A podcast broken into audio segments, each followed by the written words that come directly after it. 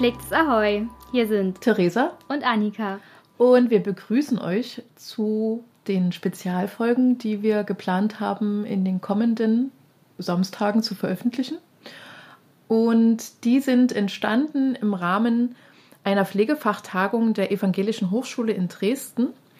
Dort hat sich ein Projektteam zusammengetan und hatte dann Ende August ähm, zwei Tage ausgerichtet zu der Überschrift Summer School, Praxisanleitung und Lernortverknüpfung. Ähm, dementsprechend war es vor allem an PraxisanleiterInnen gerichtet mit ja, diversen Themen. Also die Tage begannen ja immer mit Vorträgen, soweit ich hm. das noch in Erinnerung habe, zu ja, sehr diversen Themen. Und nach der Mittagspause ging es dann los mit Workshops und davon dann eben in den Nachmittag hinein jeweils auch ein ein bunter Blumenstrauß an diversen Themen auch wieder da. Und diverse Dozenten haben sie sich da eingeladen. Und wir waren quasi dabei als Podcast und sind dann in einige Workshops mit reingegangen als sozusagen Zuhörende, haben uns angeguckt, wie alle so miteinander interagieren, was die Themen der Workshops sind, sind dann natürlich auch in Workshops reingegangen, die uns interessieren und haben dann mit einigen Dozierenden ähm, noch Interviews geführt, die wir in der kommenden Zeit alle zwei Wochen, wahrscheinlich samstags, ja. ähm, dann veröffentlichen werden. Ja, also um einen kleinen Überblick zu geben, was thematisch da eigentlich so ähm, zu hören war, ging es vor allem ganz viel um das, also eigentlich ist das Schlagwort Kompetenz ganz oft gefallen. Ja. Also es ging darüber von kompetenzorientiert ausbilden, über Kompetenzentwicklung fördern und einschätzen. Das ist dann wiederum ein Workshop gewesen vom Herrn Bober von der BTU Cottbus-Senftenberg, der sich eben dahingehend beschäftigt hat und den du dann interviewt hast. Das genau. wird auch eine Folge sein. Ähm, ich habe mir dann zum Beispiel vom Herrn Professor Dr. Fischer Praxisanleitung wissenschaftsorientiert gestalten angehört, weil vor allem wir ja noch im klinischen Setting arbeiten und auch mit den Studierenden da Kontakt haben und da natürlich die Frage äh, entsteht, wie kann man denn Praxisanleitungen auch ähm, so gestalten, dass es natürlich den wissenschaftlichen Anspruch auch irgendwie entgegenkommt.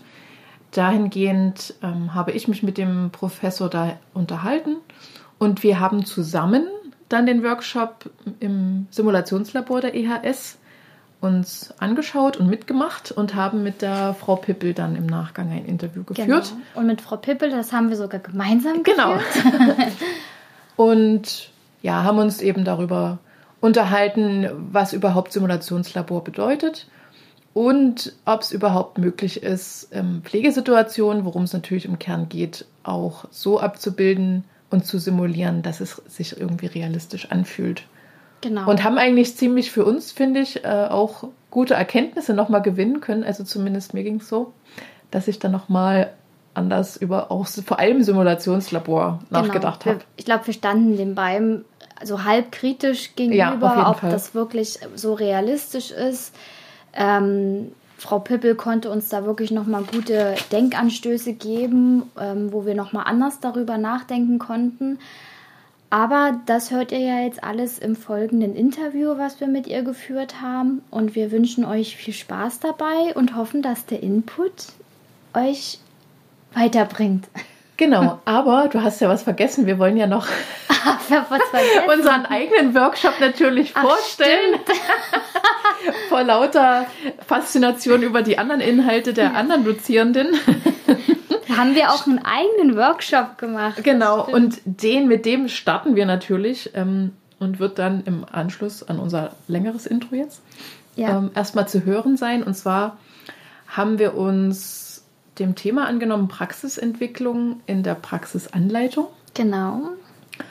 Und haben uns da auch ein bisschen aufgeteilt. Also ich habe ja das Thema mir angenommen, wie kann man selbstständiges Lernen fördern als PraxisanleiterInnen ähm, und beziehungsweise begleiten. Genau, und ich habe ähm, als Einstieg nochmal die verschiedenen Kompetenzstufen und Kompetenzmodelle und Phänomene ähm, nach Ulbrich und Benner ähm, kurz nochmal erläutert und auch unsere Zuhörenden oder die Teilnehmenden gefragt, wo sie sich dann selber verorten, sodass wir da ganz gut ins Gespräch gekommen sind, ähm, um da einfach nochmal wie so eine Art Wiederholung zu machen. Und es ist halt immer ganz nett, gerade jetzt, äh, wenn man in Richtung Pflegestudium denkt. Ähm, da ist es ja auch mehr diese Pflege- und Kompetenzdimension, die man dann hat, weniger, dass mhm. man diese Erfahrungsstufen hat.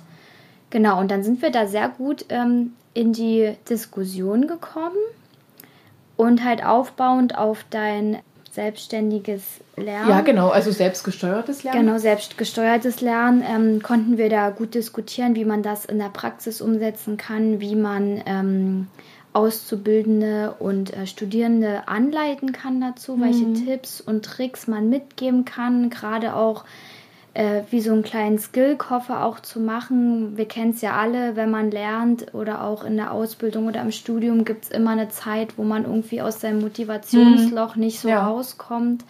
Und da gibt es halt einfach ein paar Tricks, die man anwenden kann, um dem so ein bisschen zu umgehen.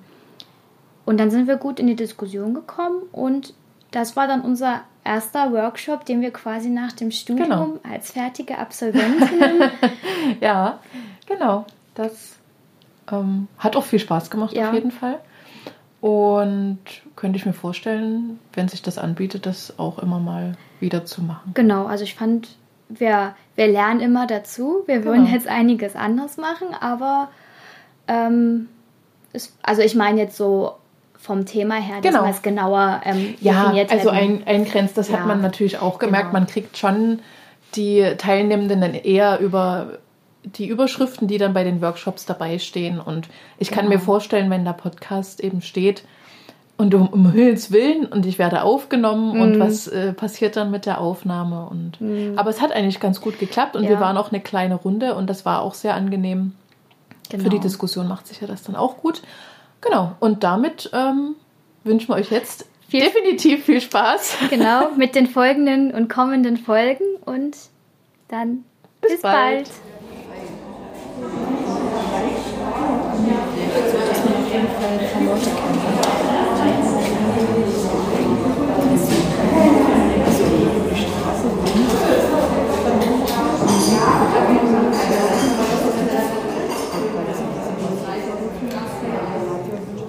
Okay. Also meinerseits läuft's. Okay, meinerseits auch. Eurerseits? Seid ihr bereit? Okay, okay, gut. Also schön, dass ihr da seid genau. zu unserem Workshop. Also bei uns war es im Studium so, wir haben konkret Praxisentwicklung Pflege studiert und da gab es, ich glaube im dritten Semester, die Möglichkeit, ein Wahlmodul äh, zu nehmen, entweder Projektmanagement, das hast du genommen, genau. also Annika, und ich habe Pädagogik absolviert und bin jetzt quasi auch Praxisanleiterin. Ähm, was ganz spannend ist, weil du einen anderen Input dann mir geben kannst und umgekehrt, aber trotzdem äh, wir gemerkt haben, dass uns vor allem die Nachwuchsförderung, egal ob das jetzt eben die schulische Ausbildung in der Berufsfachschule ist oder eben die Studierenden oder wiederum auch Kollegen, das was die Frau Hirsch heute früh im Vortrag so gesagt hatte, dieses Onboarding, sie hat sie es benannt. Ich würde es noch altmodisch benennen mit Einarbeitungskonzepte. dass ich das genauso als ein Feld finde von so, naja, Praxisanleitung nicht direkt, aber zumindest so Mentor für neue Kollegen zu sein. Im ITS-Bereich zum Beispiel oder onkologischen Bereich könnte man sagen, äh, auch die Fachweiterbildungsbetreuung.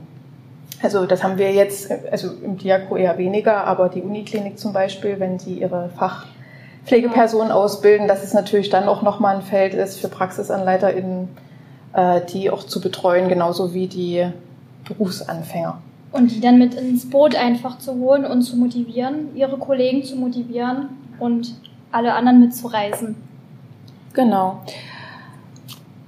Ähm, bei uns im Studium ging es sehr oft und an vielen Stellen konkret um die Frage, wie kann man personenzentriert pflegen? Was heißt das? Was könntet ihr euch vorstellen?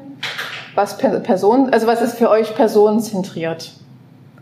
Dass der Patient oder die Patientin im Mittelpunkt steht, bei uns ging es quasi noch ein bisschen weiter, ähm, weil das auch im Sinne der Praxisentwicklung äh, auch so was äh, Führungsstile angeht. Also eine personenzentrierte Pflege heißt nicht nur, was mache ich am Patienten, sondern wie kann man als Führungsperson, als Leitungsposition auch was dazu beitragen, dass mein Team so agieren kann. Also die Freiheit hat, das auch tun zu können und nicht in dem ganzen Alltagsgewusel, wie wir es kennen, äh, das irgendwie untergeht. Das ist so die Herausforderung, wo es dann noch so ein bisschen ja, sich auch noch in die Richtung da ein bisschen zeigt. Stichwort Praxisentwicklung dann einfach. Also da sind dann nicht nur PraxisentwicklerInnen gefragt, sondern auch die Praxisanleiterinnen. Genau. Nichtsdestotrotz ähm, haben wir uns jetzt auf die Lernenden irgendwie fokussiert für heute, weil das natürlich Themen sind, die kann man alles noch ein bisschen kleinteiliger dann betrachten. Und wir haben uns die Frage gestellt, so für die Vorbereitung, äh, wie kann personenzentrierte Pflege durch die Lernenden schon gelingen? Also wie können ähm, das nicht erst mit Abschluss sozusagen dann in den Vordergrund kommen, sondern wie kann man von Anfang an bei den Lernenden dieses Bewusstsein entwickeln, dass es wirklich um eine personenzentrierte Pflege geht, bei all den Maßnahmen, die man so lernt. Annika wird ja was zu Kompetenzstufen sagen, das weiß ich, das erklärst du ja dann noch. Genau. Aber man auch nicht die Erwartung haben kann, dass es gleich funktioniert. Aber dazu kommen wir dann später auf jeden Fall. Und was können wir, ihr als Praxisanleiterin eigentlich in dem Prozess beitragen? Wo ist die Schlüsselrolle? Genau, die Fragen hatte ich ja da drüben auch nochmal aufgeschrieben und genau, du kannst ja kurz was zu dem äh, zur Agenda sagen.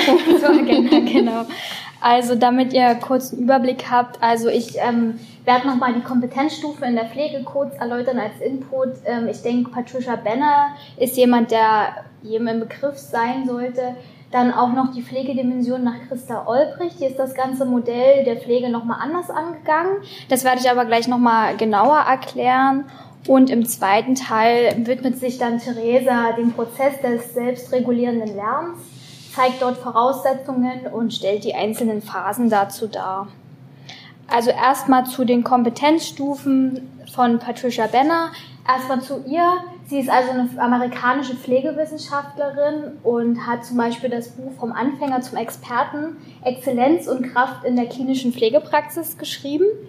Ähm, sie hat sich an ähm, dem Dreifußmodell äh, orientiert und das quasi an die Pflege adaptiert. Und das Dreifußmodell ist ursprünglich aus ähm, zwei Brüdern entstanden, die das an Schachspielern und Piloten ausprobiert haben und daran verschiedene Kompetenzstufen herausgegliedert haben. Da haben sie angefangen mit dem Neuling oder dem Anfänger oder der Anfängerin die hat, der oder die haben also wenig Erfahrungen im Praxisfeld und benötigen viel Orientierung. Also gerade so in objektiven Attributen wie zum Beispiel Temperatur messen, Blutdruck messen oder so klare Standards und Regeln, wie läuft zum Beispiel eine Subkutaninjektion ab. Also die wirklich klare Regeln haben, nach denen sie handeln und noch wenig den ganzheitlichen Menschen sehen können. Dann gibt es ähm, den fortgeschrittenen Anfänger, der hat also auch schon wiederkehrende Situationen gehabt, erkennt diese, kann diese schon anders bewältigen, weil die halt schon mal ähm, passiert sind und ähm, braucht dann nur noch die Unterstützung, um Prioritäten zu setzen in seinem pflegerischen Handeln.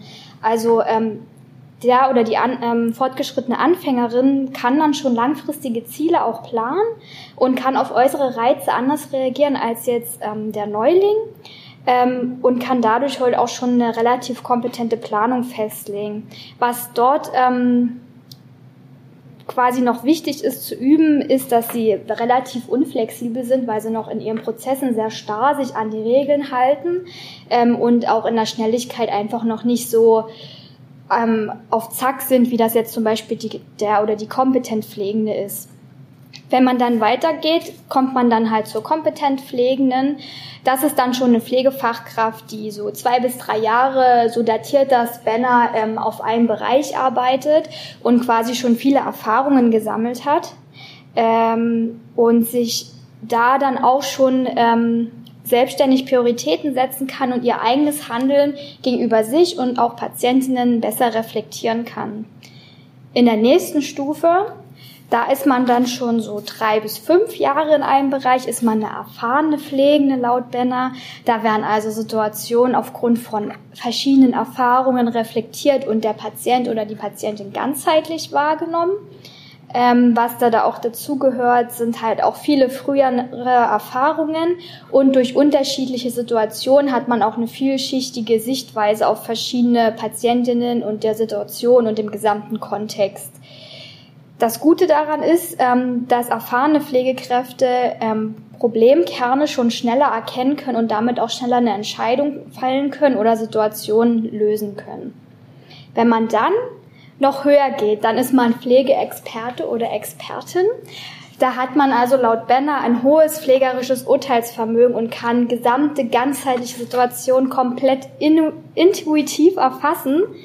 Ähm, Dazu muss man sagen, auch Pflegeexperten sind nicht fehlerfrei. Ähm, die zeichnen sich eher dadurch aus, dass halt zum Beispiel Standards oder Leitlinien, wie man sie in Krankenhäusern kennt, einfach schon so etabliert in einem selbst sind, dass die flüssig ablaufen und diese ganzen Instrumente, auch die Assessments-Instrumente einfach so verinnerlicht worden sind, dass man darüber nicht mehr nachdenken muss, sondern sich wirklich komplett auf die Patientinnen oder den Patient äh, konzentrieren kann. Also diese klaren Schritte und Regeln und die analytischen Prinzipien stehen dann bei so einem Pflegeexperten nicht mehr direkt im Vordergrund. Das sind dann auch die Menschen, die einem bestimmte Pflegehandlungen nicht mehr so klar begründen können, weil die machen das schon, die machen das einfach und haben das für sich im Kopf, aber können das nicht mal nach außen tragen. Ich denke, da kennt jeder jeden, der das super macht. Und wenn man fragt, na, wie bist du dann darauf gekommen? Ja, das war jetzt halt so. Das habe ich jetzt intuitiv entschieden und das war auch richtig. Und die können diese Regeln nicht mehr aufbrechen, nachdem die das zum Beispiel entschieden haben, weil das einfach schon so schnell im Kopf läuft. Darf ich kurz dazwischen ja, klar. in die Runde stellen? Da kannst du kurz verschnaufen. Ja. ähm, habt ihr jetzt auf Anhieb für euch ein Gefühl, wo ihr euch verortet? Das wäre meine erste Frage. Ja, danke. Die haben wir noch nicht. noch. Also ruhig selbstbewusst sagen, ja. ich bin Pflegeexpertin auf jeden Fall. Genau, genau. Ich habe das schon mal gesehen, dieses Modell. Und da war das auch nach Jahren. Also wie lange man mhm. ab der, in dem Bereich sein muss. Ja. Und jetzt bin ich doch schon alt. Das, ich glaube, ganz oben. Halte ich vielleicht nicht so an den Jahren fest. Das ist eine Kennziffer, wenn man das jetzt zum Beispiel mit mir vergleicht als Poolpflegefachkraft. Ich bin ja nie drei oder fünf Jahre in einem Bereich und ich orte mich aber auch schon bei einer kompetent Pflegenden ein. Also ähm, halt das jetzt nicht so sehr an Jahren fest, sondern wie du dich selber reflektierst, wie sicher du im Patientinnenumgang bist oder im Erkrankungsumgang zum Beispiel. Naja, da würde ich schon erfahrene Pflegende, Pflegeexperten so. Ja, das ist das Bereich. Ja. Bei mir fällt da noch eine zweite Frage dazu ein, ähm, weil ich glaube, das Curriculum vom Praxisanleiter, Praxisanleiterin sagt voraus oder setzt voraus, dass man mindestens ein Jahr in der Pflege als äh, Pflegefachperson gearbeitet sei. Zwei Jahre. Zwei Jahre. Okay, zwei Jahre. Ähm, wenn man das so sieht, ich habe mir die Frage gestellt, an welchem Punkt ist man eigentlich in der Lage, wiederum andere anzuleiten? Also quasi seine Arbeit parallel zu machen und das zu erfassen und gleichzeitig die Verantwortung zu übernehmen. Ich leite jetzt aber auch gerade jemanden an und äh, kenne mich so gut aus, dass ich da auch entspannt und mich selber noch vielleicht ähm, genau. mich sehr konzentrieren muss auf die, auf die Pflegesituation jetzt zum Beispiel. Was denkt ihr da dazu? Ich denke, das ist wiederum auch eine Typsache. Ja, manche Fachkräfte die können nebenbei gut anleiten. Manche andere sagen, aber ich muss mich voll konzentrieren auf die Situation, die ich jetzt zu bewältigen habe und ja. quasi komme da aus dem Konzept. Von daher, ich glaube, ja. kann man das so nie sagen. Ja, es ist halt ähm, schwierig, es ist wirklich eine Typsache. Es gibt Leute, die sind grundentspannt, die können das wirklich genau. total, die können drei Schülern oder Azubis nebenbei machen und schaffen ihre Arbeit trotzdem. Und dann gibt es halt welche, die dann noch genauer sich an Regeln halten. Aber wie, wie seht ihr euch jetzt gerade? Ihr seid ja im besten Fall auch PraxisanleiterInnen. Sind sie alle? Sind sie alle? Also, ja. Genau. Ähm, sind zwei Jahre für euch an Berufserfahrung noch zu wenig, um äh, andere anzuleiten? Also ich finde Berufs also Berufserfahrung ist nicht gleich Berufserfahrung, weil ich war lange auf der Uni ja, ja. und habe jetzt, bin jetzt in der Inneren mhm. und soll jetzt dort anleiten. Mhm. Und das ist schwierig, mhm. weil ich einfach ganz viele Sachen nicht weiß und noch nie gemacht habe, vielleicht vor fünf mhm. Jahren. Und das ist äh, ja sehr unpfleglich. Du fängst eigentlich quasi wieder hier an. Genau. Eigentlich müsste ich selber erst nach zwei Jahren oder auf jeden Fall eine gewisse Zeit dort arbeiten, um wieder Sicherheit für mich selber zu kriegen. Ja. Also es kommen ganz oft Situationen, wo ich zu den Schülern sagen muss, es tut mir leid, ich weiß es gerade selber nicht, lass uns zusammen nachschauen. Genau. Aber dann glaube genau, das ist ja auch Professionalität, wenn du dann in dem Moment sagst, du, ich kann das auch nicht mal angucken, wir müssen einfach nachgucken. Und wenn man dann, glaube ich, gemeinsam das auch äh, arbeitet, dann ist es ja auch eine ganz andere Erfahrung für die Schüler dann gegenüber. Ich sage, ja, du kannst dazu stehen und sagst, das ist für dich kein Thema, du versuchst die Situation zu übergehen sozusagen so zu tun, als wüsstest du Bescheid und weißt es mhm. gar nicht. Ja, die Situation gibt es halt. Und ich finde das halt, ich glaube, das ist nichts, ich glaube, das ist für die Schüler eine total wichtige Erfahrung, das zu erleben. Also, es gibt solche und solche Situationen, manche nutzen das gnadenlos aus. Und die merken, dass man halt auch noch ein Mensch ist und nie alles weiß. Ja. Aber ich glaube, so an sich denen das zu vermitteln, dass man nie alles wissen kann, weil es immer irgendwelche Situationen gibt, die äh, neu sind oder einfach ja, mehr sind, als man das letzte Mal erlebt hat in der Pflege glaube ich, ist, ja, ich finde das ziemlich wichtig, einfach damit die Schüler auch lernen, dass die das eben auch sagen können. Mhm. Dass sie jetzt hier gerade da nicht so richtig zurechtkommen oder nicht Bescheid wissen, dass man einfach nochmal nachfragen. Also, dass sie sich eben auch trauen zu fragen. Ja. Wenn es auch auf manchen Stationen so ist, dass sie sich dann nicht trauen, wenn sie wissen. Ich finde das auch eine starke Kompetenz von dir, dass du dich da so selbst reflektieren kannst das ähm, ist halt auch wichtig, wenn du dann irgendwann mal auch Pflegestudierende einschätzen willst, ist es auch deine Fachkompetenz, denen ihre Kompetenz einzuschätzen. Und wenn du selber halt sagst, bis hierhin und nicht weiter, ich muss jetzt selber nachgucken oder wir gucken zusammen nach, wie halt ähm, schon du gesagt hast, ähm, zeigt das halt auch den ähm, zu Lernenden, ähm, auch ein Pflegeexperte oder eine Praxisanleiterin, die sind nicht fehlerfrei. Und das eröffnet auch wieder eine völlig neue, neue Fehlerkultur. Also hat auf jeden Fall ja auch einen Lerneffekt auf nur einer anderen Art, wie wir es kennen. Ja. Es gibt halt, ja, es kommt auch sehr auf den Schüler drauf an, weil es gibt viele, die kommen eben auf diese Ausbildungsstation und denken, wir wissen alles, wir können alles fragen und kriegen keine Antwort. Mhm. Es gibt viele, die verstehen das und sagen, da kein Problem, aber manche sind da, okay, mhm. aha. Und das, das so negativ ja. ab. Mhm. Ja. Das Schlüsselwort ist vielleicht auch intuitiv erfassen. Ähm, da gibt es auch Studien oder besonders eine Studie dazu, die sagt, also Intuition ist nichts, also kein Hokuspokus. Das kann man belegen, dass man intuitiv handelt und dazu braucht man sieben Jahre in einem Fachbereich Erfahrung, um das so auszuprägen, dass das wie automatistisch da läuft. Deswegen ist das auf der Inneren so ein Effekt, wo man denkt, oh Gott, ich habe eigentlich schon so lange als Pflegefachperson gearbeitet, aber irgendwie habe ich das Gefühl, ich bin wieder ein Anfänger. Und das kommt wahrscheinlich eben daher, das ist total wichtig. Und man muss auch dazu sagen, diese Phasen durchläuft man ja auch immer wieder. Du bist jetzt zum Beispiel im Bereich gewechselt, dann rutschst du zumindest, was das angeht, halt wieder nach unten. Und wie halt Theresa auch sagte, diese Intuition ist halt wirklich das, dass man das alles gelernt hat und das so in einem drinne ist, dass es dann intuitiv wird. Genau. Das zu Benner. Dann gibt's ja noch Christa Olbrich, die hat sich was anderes zur Pflege ausgedacht, und zwar Dimension von pflegerischen Handeln. Sie ist auch eine Professorin für Pflegewissenschaft und hat unter anderem das Buch Pflegekompetenz geschrieben. Wer das gern haben möchte, ich habe das als E-Book und kann das gern ähm, verteilen. Da hat sie das nochmal grundauf äh, beschrieben, auch mit Interviews, wie Pflegende sich selber ähm, einschätzen. Und sie hat dann halt ein Kompetenzmodell entwickelt, was ähnlich ähm, auch Stufen hat ähm, wie das von Benner. Ähm, da geht es halt los, dass man in der ersten Stufe ein regelgeleitetes Handeln hat. Das bedeutet einfach, ähm, dass man sich Wissen aneignet durch Bücher, durch die Lehre in der Ausbildung, im Studium und sich orientiert an ähm, Standards und klaren Richtlinien, was ich vorhin schon meinte, wie funktioniert eine Blutentnahme, eine Subkutaninjektion. Also das sind so Prinzipien, die man sich einfach die man lernen muss, um sie dann auch wirklich anzuwenden. Das beste Beispiel ist ähm, an diesem regelgeleiteten Handeln ähm, die Funktionspflege. Ich hoffe, die wird nicht mehr so oft durchgeführt, aber man kennt es vielleicht noch. Da kommen früh drei Kolleginnen, dann wird gesagt, einer macht die Vitalzeichen, die andere macht die Waschrunde und der dritte gibt das Essen aus. Das ist regelgeleitetes Handeln. Jeder weiß, was zu tun ist, keiner muss sich mit dem anderen groß. Es gibt keine also es gibt Schnittstellen, aber es gibt keine Diskussionspunkte, weil alle machen nur ihr kleines Arbeitsfeld. Wenn man sich dann in seiner Kompetenz weiterentwickelt, dann kommt man schon ins situativ beurteilende Handeln. Und da ist es dann so, dass man schon ein vertiefendes Wahrnehmungsgefühl und ein Einfühlungsvermögen hat. um halt auch ähm, Ziele ähm, mit den Patientinnen im Voraus zu formulieren. Und da wird auch schon auf die individuelle Situation der Patientin, des Kontextes, ähm, alles, was drumherum ist, schon mitgeachtet. Wenn man dann richtig gut ist, reflektiert man sein Handeln dann auch noch. Und was? Und landet in der Selbstreflexion. Also reflektiert das, was man jetzt schon wahrgenommen hat und planen konnte.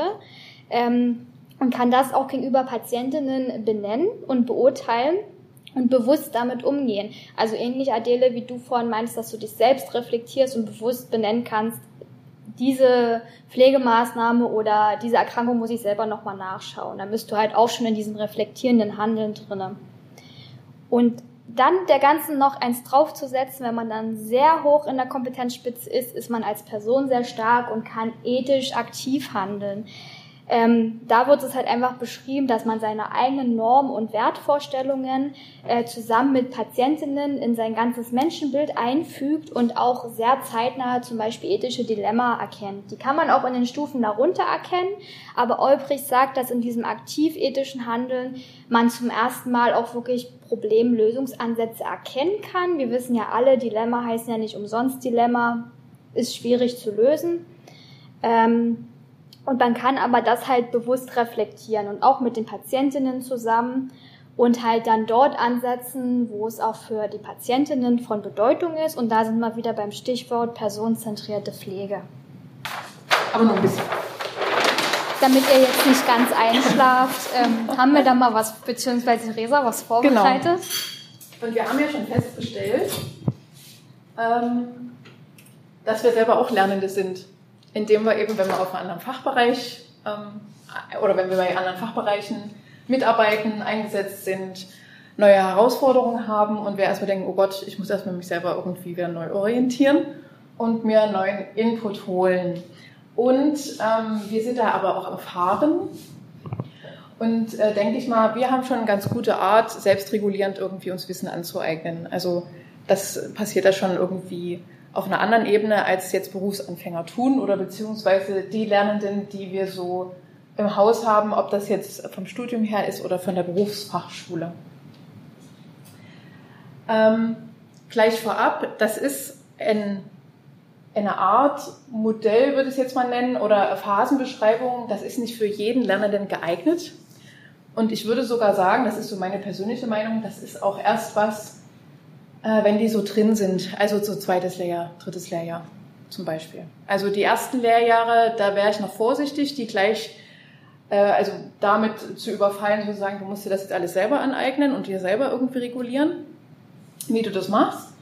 Ähm, aber vielleicht wird es dann eben klarer, wenn ich die Phasen dann vorgestellt habe, weil die erste Voraussetzung natürlich ist, dass der Lernende sich selber reflektieren kann an welchen Stellen das besonders wichtig ist, ähm, das kommt vor allem in der präaktionalen und in der aktionalen Phase, da komme ich dann gleich noch dazu.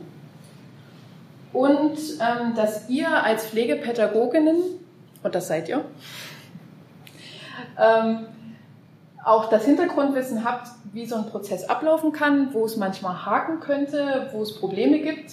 Und ganz wichtig, und das nehmen wir ja auch so, da haben wir uns ja auch drüber ausgetauscht, was so die intrinsische Motivation eigentlich bei Lernenden so ausmacht, ob die manchmal gegeben ist, ob die manchmal angeschubst werden muss. Und das ist ja dann wieder die extrinsische Motivation, wo es ja gerade viel der Debatten so gibt, was so seit der Einführung der Generalistik sehr merklich äh, sich verschiebt ein bisschen, meiner Meinung nach.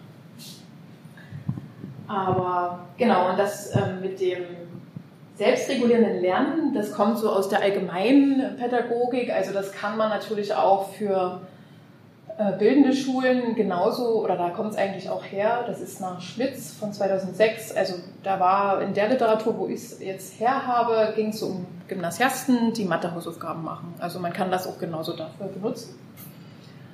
Und in der präaktionalen Phase geht es natürlich erstmal darum, gar nicht um den Inhalt der Aufgabe, also dass die Rahmenbedingungen erstmal passen müssen. Am Anfang soll natürlich eine Aufgabe stehen.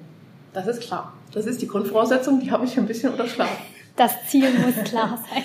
Also ähm, praktisch wäre es so, ich habe beim Ausarbeiten gedacht, naja, ähm, was könnte so eine komplexe Aufgabe auch sein, wo man wirklich als Lernender das selber auch von vorne bis zum Schluss ähm, selber auch ähm, sich erarbeiten muss. Klassiker Pflegeplanung. Ich bin mir jetzt nicht mehr ganz sicher, ähm, ist das noch Bestandteil von der Prüfung an sich? Ja, oder? Also auch bei den Generalisten soll das schon mit vorkommen, oder? Okay. Und das ist ja immer so ein, ich habe eigentlich überhaupt keinen Bock auf die Pflegeplanung. Und da denke ich, ähm, wenn man als, als Pflegepädagogin oder Pflegepädagoge es schafft, irgendwie das nur so anzuschubsen, dass derjenige selber irgendwie da Lust drauf bekommt, wird, denke ich, läuft es auch äh, von allein und dann kann derjenige auch selber wahrscheinlich seine, seine Bewältigung der Aufgabe gut meistern. Kommen wir wieder zurück. Äh, Rahmenbedingungen, also was sind Teilaspekte der Aufgabe? Für unser Gehirn ist es praktisch, nicht das große Ganze immer vor sich zu haben, weil dann wird man entmutigt oft. Das ist so ein riesen Berg und so eine riesen Pflegeplanung und am Ende steht auch noch eine Note und um Himmels Willen also kann man sich gucken, okay, ich mache erstmal die Probleme und blende das andere aus. Oder, was ich oft den Lernenden auch sage, Probleme ist ja manchmal ein bisschen schwierig. Was macht ihr denn am Patienten? Erstmal das zu irgendwie zu überlegen. Kann ich das erstmal äh, mir vornehmen oder wann plane ich das zu machen? Was sind eigentlich die eigenen Ressourcen? Also der Lernende sollte sich schon fragen, wie ist denn mein Energiehaushalt? Lohnt sich das, das dann alles in einem Tag runterzuschreiben und zu erarbeiten? Oder bin ich eher der Typ, ich brauche das verteilter, weil meine Energie nach dem Frühdienst, vom Spätdienst oder so ist eher so, hm. Motivation, da, dass der Lernende natürlich auch sich im Klaren ist, was pusht meine Motivation und was lässt sie sinken. Also so ein bisschen sich selber veräppeln und zu denken, ah, wenn ich an den Punkt komme, dann weiß ich ganz genau, meine Motivation wird sinken. Was kann ich denn mir jetzt schon Gutes tun, damit das nicht passiert? Oder in dem Moment ich mir noch nicht dann ähm, mich ärgere oder irgendwas in der Richtung und dann ähm, ich das total bleiben lasse. Und welche Emotionen habe ich denn? Also bin ich der Typ, der prokrastiniert, weil ich Angst habe zu versagen oder sage ich, am Anfang läuft es richtig gut, Anfang kann ich gut, aber durchhalten ist schwer. Deswegen Thema Selbstreflexion spielt da eben eine große Rolle. Und sich die Ziele zu formulieren. Idealfall nahe Fernziele, so wie bei der Pflegeplanung auch. Und erreichbare Ziele. Da gibt es solche Modelle, das Smart-Modell, wir hatten es vor uns im Simulationslabor nochmal, wo man sich das ein bisschen aufteilen kann. Also was macht mein Ziel besonders attraktiv, in welchem Zeitraum kann ich das erreichen und so ein bisschen definieren, was ich eigentlich möchte. Und genau das andere habe ich schon gesagt, mit der sinnenden Motivation. Was wären denn Optionen, äh, wie ich auch wohlwollend mir selber gegenüber sein kann? Also eben nicht zu sagen, oh nee, ich habe heute gar keine Motivation, aber um Himmels Willen und ich muss morgen abgeben und dann wird das so ein Kreislauf, wo man dann irgendwie gar nicht mehr dazu kommt, wirklich äh, konzentriert arbeiten zu können. Das wäre so in der reaktionalen Phase. Und genau, die aktionale Phase, wie es schon sagt, da kommt man in die Aktion an sich. Also man fängt an mit der Aufgabenbearbeitung und äh, versucht die so umzusetzen, ähm, Überwiegend passiert das in dem Modell eher nach kognitiven Lernstrategien. Also, wo sind Zusammenhänge? Kann ich Zusammenhänge schon zwischen Maßnahmen und Pflegeproblemen herstellen? Also wird, verknüpft sich so der Lerninhalt? Und was auch, und das ist so die hohe Kunst, auch sich ein bisschen mal zu überprüfen und mal von außen zu beobachten, passt das jetzt gerade noch so, wie ich arbeite? Oder daran arbeite an der Aufgabe? Oder muss ich doch noch mal was umändern? Muss ich ein Ziel nochmal umändern von meinem, äh, wie ich so die Pflegeplanung angehe oder muss ich mich nochmal anders strukturieren. Und das ist alles legitim, das eben in dem Prozess zwischendurch ähm, auch zu tun. Also wenn ein Lernender, ich selber weiß es noch, dass, dass in der Ausbildung war es dann doch eher so, man hat so ein Schema vorgegeben gekriegt, wie man das zu bearbeiten hat. Aber man kann ja damit spielen. Also wie gesagt, man, kann, man muss nicht mit den Problemen anfangen. Man kann natürlich sagen, bei einer Pflegeplanung, ich fange die Maßnahmen, ich mache mir das erstmal rückwärts. oder ich fange mit meinen Zielen an. Was steht für mich an erster Stelle? Was soll der Patient für ein Ziel erreichen mit der Sache? Und damit eben auch zu variieren. Also kurzum, ähm, während der aktionalen Phase sollte auch so ein Self-Monitoring passieren, also sich immer wieder zu hinterfragen. Das ist natürlich ein Riesending, das kann nicht jeder, das ist auch völlig klar. Und da kann man natürlich als Pflegepädagogin auch begleiten. Also so, das ist natürlich der Idealfall, wenn man den Lernenden gut kennt schon, weil er vielleicht länger schon da ist auf Station ähm, und schon ein bisschen weiß, wie der so tickt. Äh, gelingt nicht immer, das ist klar. Aber ja? ich glaube, also das Input, ist der Idealfall. Ja.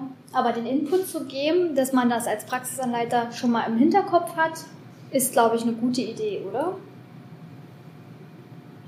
Ja. Gut. ja. genau. Und dann äh, kommen wir in die postaktionale Phase. Das ist so ein bisschen eigentlich, wenn ich es jetzt gerade so recht überlege, wie eine Prüfung aufgebaut. Also am Anfang macht man die Pflegeplanung, dann macht man die praktische Prüfung und danach gibt es ein Nachgespräch. Und genau so läuft das hier auch. Dass man dann, wenn man so eine, eben das Beispiel Pflegeplanung, wenn man es erledigt hat, mit der Pflegepädagogin äh, bespricht, dann auch eine Bewertung im Raum stehen kann und da an gewissen Parametern seine Leistung äh, sieht daran merkt man, dass das natürlich auch für den schulischen, äh, allgemeinbildenden Bereich auch gedacht ist, weil dort ist es natürlich, geht es um Noten ständig die ganze Zeit. Ähm, das jetzt ganz neutral gesagt, ob das jetzt gut oder schlecht ist, ist die andere Sache. Aber dass man natürlich dann ähm, auch an der Stelle als Pflegepädagogen auch sagen kann, mit den Lernenden zusammen, was sind jetzt die Ergebnisse aus der Aufgabenbewältigung, was ist besonders gut gelungen, was, war, was hat Schwierigkeiten gemacht und was sind jetzt die Konsequenzen daraus für die nächste Pflegeplanung zum Beispiel.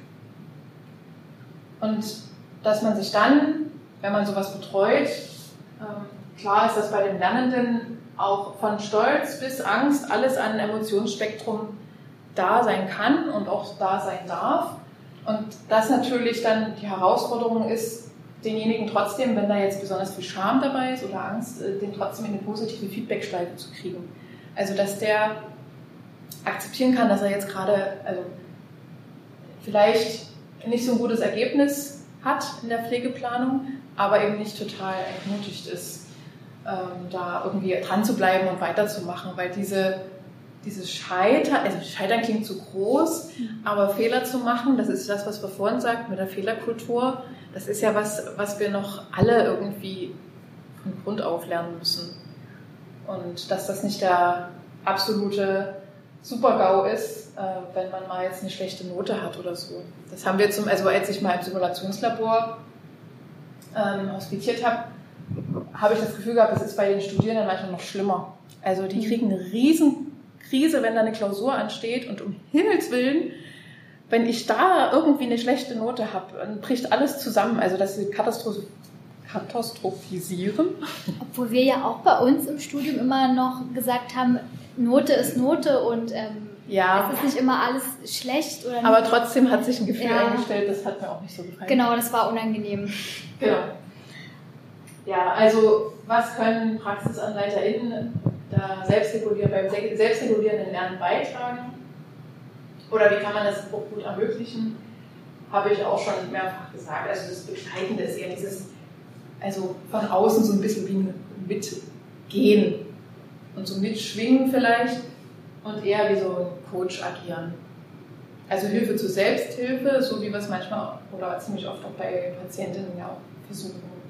Dass die selber diesen Aha-Moment bekommen anhand von so ein bisschen nachfragen. Also man könnte zum Beispiel auch nachfragen. Man muss ja quasi nicht die Lösung vorgeben, sondern sagen, naja, wie würdest du denn, was kommt dir denn da für Gedanken dazu, wenn du die Pflegeplanung schreibst? Oder wenn man manchmal diese, wenn die Unsicherheit da ist, was ist denn jetzt ein Pflegeproblem und was ist eine Diagnose? Das ist ja immer noch so eine Sache, was nicht immer unterscheidbar ist. Und da einfach Nachfragen zu stellen anhand eurer Erfahrungen, die ihr natürlich auch im klinischen Alltag mitbringt oder im ambulanten Bereich ja genauso, ähm, dass dann irgendwie ihr habt die Lösung vielleicht schon im Hinterkopf, aber es macht natürlich keinen Sinn, den, die, denjenigen die vorzugeben, sondern dieses da selber hinzukommen. Ich denke, das wird auch in der Praxisanleiterausbildung ähnlich mal so kommuniziert worden sein, wie ich davon aus. Ja. Also es, ist, es wird nicht viel Neues sein, aber ich glaube, dass es an vielen Stellen eben so wichtig ist. Und ähm, vielleicht noch was Kleines, äh, was ich jetzt im SimLab nochmal von der Frau Schmidt äh, mitgenommen habe als Satz, als äh, Schlüsselsatz. Die Frage, wenn, wenn Lernende kommen und sagen, das haben wir in der Schule noch nicht gehabt, das will ich in der Praxis jetzt noch nicht machen. Das wird erwartet, dass ich das erst in der Theorie habe. Wie geht ihr denn damit um? Also was, was kommen euch dazu für so Gedanken? Ich sage dann meistens, du musst aber auch nicht mehr auf die Station kommen später. Mhm. Und du musst jetzt eben die Chance nutzen. Mhm. Also du leitest die dann auch in der Situation an, Genau. auch wenn das theoretische Wissen jetzt noch nicht vorhanden Genau. Ich ist. sage, ich bin ja da, es kann Mhm. nichts passieren. Ich bin an deiner Seite. Finde ich super. Das zusammen. Ja, Und vielleicht ergibt sich auch die Möglichkeit, dass man das erst zeigt. Das es kommt natürlich darauf an, was es ist, aber dass man das erst zeigt und dann sagt, okay, und jetzt machst du das oder hilfst erstmal mit und dann machst du es selbst. Kommt darauf an, was es eben ist. Manches kommt wirklich selten vor, wo man sagt, das versuch jetzt mal gleich, du hast jetzt die Chance. Hm. Und wie gesagt, ich bin ja da und kann eingreifen. Okay. Julia kenne ich als sehr selbstbewusste Praxisanleiterin. Da Sehr positives keine so- Beispiel. Also ich würde auch sagen, dass ich ähm, viele Dinge mit den Lernenden mache, ohne dass sie die immer gleich gelernt haben. Okay. Sondern alles, was anfällt an den Tag, je nach Ausbildungsstand, dann mitnutze. Und wenn jetzt jemand kommt und strikt sagt, ich hatte das noch nicht in der Schule und die Schule hat gesagt, ich darf erst Blutdruck messen, wenn ich Blutdruckmessen in der Schule hatte. Ja, Sagst du dann halt- guter Anleitung geht es ja immer, oder? oder Also du, du nimmst das dann nicht Genau, einfach Ich, hin. nehm das. Okay, weil ich es mach's trotzdem mit demjenigen. finde ich gut, ja, aber genau. Ja, denke ich Okay. auch. Also es gibt dann Schüler, die sagen, oh, ich traue es mir nicht, ich Mhm. will gerne, dass du es auf jeden Fall erstmal zeigst. Das ist dann auch okay. Ja. Dann machen wir das halt so, aber ich würde jetzt nicht die Situation abtun und sagen, gut, dann geh mal Spülraum sauber machen oder irgendwas. Also ich finde es schon wichtig, Ja. dass die trotzdem in der Situation bleiben und wenn sie nie aktiv das versuchen wollen, dann wenigstens gucken. Ja, finde ich gut. Und hier noch eine andere Meinung jetzt? Oder? Nee, ich, ich sehe das ähnlich. Also wir haben die Situation auch häufig mal, dass manche Schüler ganz bestimmt eben sagen, die Schule hat festgelegt, wir dürfen das noch nicht. Und dann sage ich, dass ich ihnen das jetzt zeige und dass sie sich gerne nochmal mit dem Thema auseinandersetzen sollen, dann dass wir das am nächsten Tag dann gemeinsam durchführen. Und das ist dann meistens auch ein gutes Ergebnis. Okay. Also das finden die dann auch gut und da sind die auch froh drüber, die Schüler oder die Ausbilder, Mhm. dass die eben die Möglichkeiten bekommen, das doch einfach schon mal zu üben und umzusetzen, einfach eure Erfahrungen daraus zu machen. Eben gerade ich glaube im Krankenhausbereich ist es ja öfter so, dass man eben, wenn die Kinder mal auf der Station sind, dann die Erfahrung nochmal Und es ist ja auch Selbsterfahrung, die total motiviert, ne? wenn Ja. ich dann zurück in die stärkt Schule sie auch gehe. aus. Genau. Dann können sie dann berichten, was sie da schon erlebt Genau. haben aus der Praxis. Ja. Also was so der, du hast es ja auch gehört bei der, im Simulationslabor von der Frau Schmidt, ähm, dass der Lernort Praxis so gleichberechtigt mit der Schule ist, dass es in dem Sinne, es war mir gar nicht so bewusst, wie sie das erzählt, also wie sie es erklärt hat, ähm, dass die, ähm, wenn der Schüler oder der Lernende oder der Studierende was von euch gezeigt bekommt, dass der dann, wenn der wieder in der Theorie ist, also in der Schule oder im Studium, davon erzählt und berichtet und dieses Peer Group erzählen, also untereinander, unter Gleichberechtigten, nenne ich es jetzt mal, nochmal einen anderen Effekt hat, als wenn da der Lehrer vorne steht und irgendwas erzählt. Die anderen schalten ab, der andere schreibt sich nur auf, aber es ist dann irgendwie wieder vorbei, wenn man rausgeht. Und der Effekt, wenn man das aber innerhalb der Gruppe kommuniziert unter Lernenden, ist manchmal sogar noch stärker haften bleibt. Und da alle davon profitieren. Also ähm, Frau Schmidt ist ja mal ein großer Verfechter, was ich sehr gut finde. Praxisanleiter sind Pflegepädagogen. Punkt. Die sind genauso gleichberechtigt wie die Lehrer in der Berufsfachschule. Da gibt es gar keine Diskussion. Und diese, diese Denkweise ähm, würde ich mir für viele einfach auch wünschen, dass man sagen kann, ich weiß, äh, die Schule sagt vielleicht auch, ihr dürft erst, wenn ihr es in der Theorie habt, aber das ist für den weiteren Verlauf der Ausbildung eigentlich ungünstig, sondern dort, wo man ist, an dem Lernort, dort kann man es lernen. Der eine profitiert vom anderen. Ich glaube, dass ähm, sich das sowas man noch entwickeln muss. Also ja. zum Beispiel bei den Praxisanleitern ist es, wenn es um Prüfung abnehmen ging, ja. zum Beispiel bis vor ein paar Jahren ja so gewesen, dass die Praxisanleiter zwar ihre Meinung geben können, aber keine Notenfindung mit, mhm. äh, daran nicht mit beteiligt waren. Mhm. Das ist ja seit der Generalistik jetzt ja so, dass wir die Probezeitprüfung abnehmen, dass wir in der Notenfindung, in der Abschlussprüfung mit dabei sind und da genauso auch mit entscheiden, welche Note gegeben wird. Und dadurch, dass das ja das ganz neu ist, glaube ich, sind viele Praxisanleiter auch noch nicht so weit, dass die sagen, ich nehme das Recht raus, quasi der Theorie vorzugreifen, sondern ich arbeite eben erst danach, wenn die Schüler sagen, sie hatten es noch nie in der Schule. Glaube, das ist halt. Ist das denn bei euch eine ambulante Versorgung sozusagen? Weil im Klinischen ist es ja so, dass die Praxisanleiter die Zweitprüfer sind. Ähm, nee, wir sind, also in der Abschlussprüfung ist es so gewesen, dass man als Zweiter oder Drittprüfer mit dabei war, aber man hatte, wenn die Notenfindung äh, stattgefunden hat, äh, war man außen vor. Man hat vorher sein Feedback gegeben, aber zur Note hat man dann sozusagen keinen kein Einfluss gehabt. Aber jetzt nehmen wir die Probezeitprüfung selbstständig ab.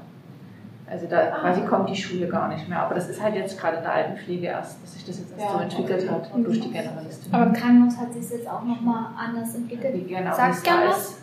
Ich war mir noch gerade unsicher. Na, die Probezeit zu könnt. Auch mit abgenommen letztes Jahr, aber ich glaube, das war ein bisschen krankheitsbedingt geschuldet. Mhm. Also noch ein Argument mehr, dass die Praxisanleiter in der Praxis auch deutlich mehr Wertschätzung, ja, das was auch Frau Hirsch im, im Vortrag gesagt hat, von vielen Stellen her bekommen muss. Ich glaube, das Miteinander mit der Schule war eigentlich, also jetzt bei uns eigentlich immer gegeben. Hm. Ja, ja, das schon auf jeden Fall. Aber ich denke trotzdem so im Haus, also oder im Allgemeinen, also trotzdem habe ich den Eindruck, dass es mein, oder allgemein so eine, meinen anderen Arbeitgebern, dass das so trotzdem nicht so ausgewogen war. Sag mal so. Ja, man hat halt diese motivierten PraxisanleiterInnen und die werden oft weniger gefördert. Ich mag es jetzt ja in meinem Haus, dass da viel Eigenmotivation dahinter stecken muss ähm, und wenig gerade noch gebracht wird von der Klinik an sich, mhm. was aber auch gerade im Ändern ist, ähnlich wie es jetzt bei dir auch mhm. beschrieben ist, dass man viel eigentlich daraus macht, ich will ja dem anderen was beibringen. Und ich glaube, da wart ihr schon ein bisschen weiter mit allem. Vom Gefühl her. ja, also. Nee, also es hat ja jeder so seine Sachen, wo er sagt, das könnte optimaler laufen und äh, ja, die Botschaft ist wahrscheinlich einfach dran zu bleiben und sich da nicht zu also entmutigen zu lassen. Das ist nicht leicht an vielen Stellen. Und die Mühlen malen langsam. Ja, die malen sehr langsam. Und sich vernetzen, ne? auch mit anderen ja. Praxisanleitern von anderen Kliniken. Das bringt halt auch unheimlich viel. Also ähm, jetzt auch hier ihr in der Gruppe, es kann jeder von dem anderen profitieren und nochmal eine andere Sichtweise auf bestimmte Sachen kriegen. Und es ist ja auch so ein Spruch, ne, den wir gesagt bekommen haben, bildet ja. Banden, wenn ihr was verändern wollt. Und ja, das, so. ja, das, das muss man leider so machen, ja. Gut. Ähm, wir brauchen eine Pause. Ja, deswegen. Weil wir machen noch eine Pause. Ich würde auf jeden Fall kennenlernen.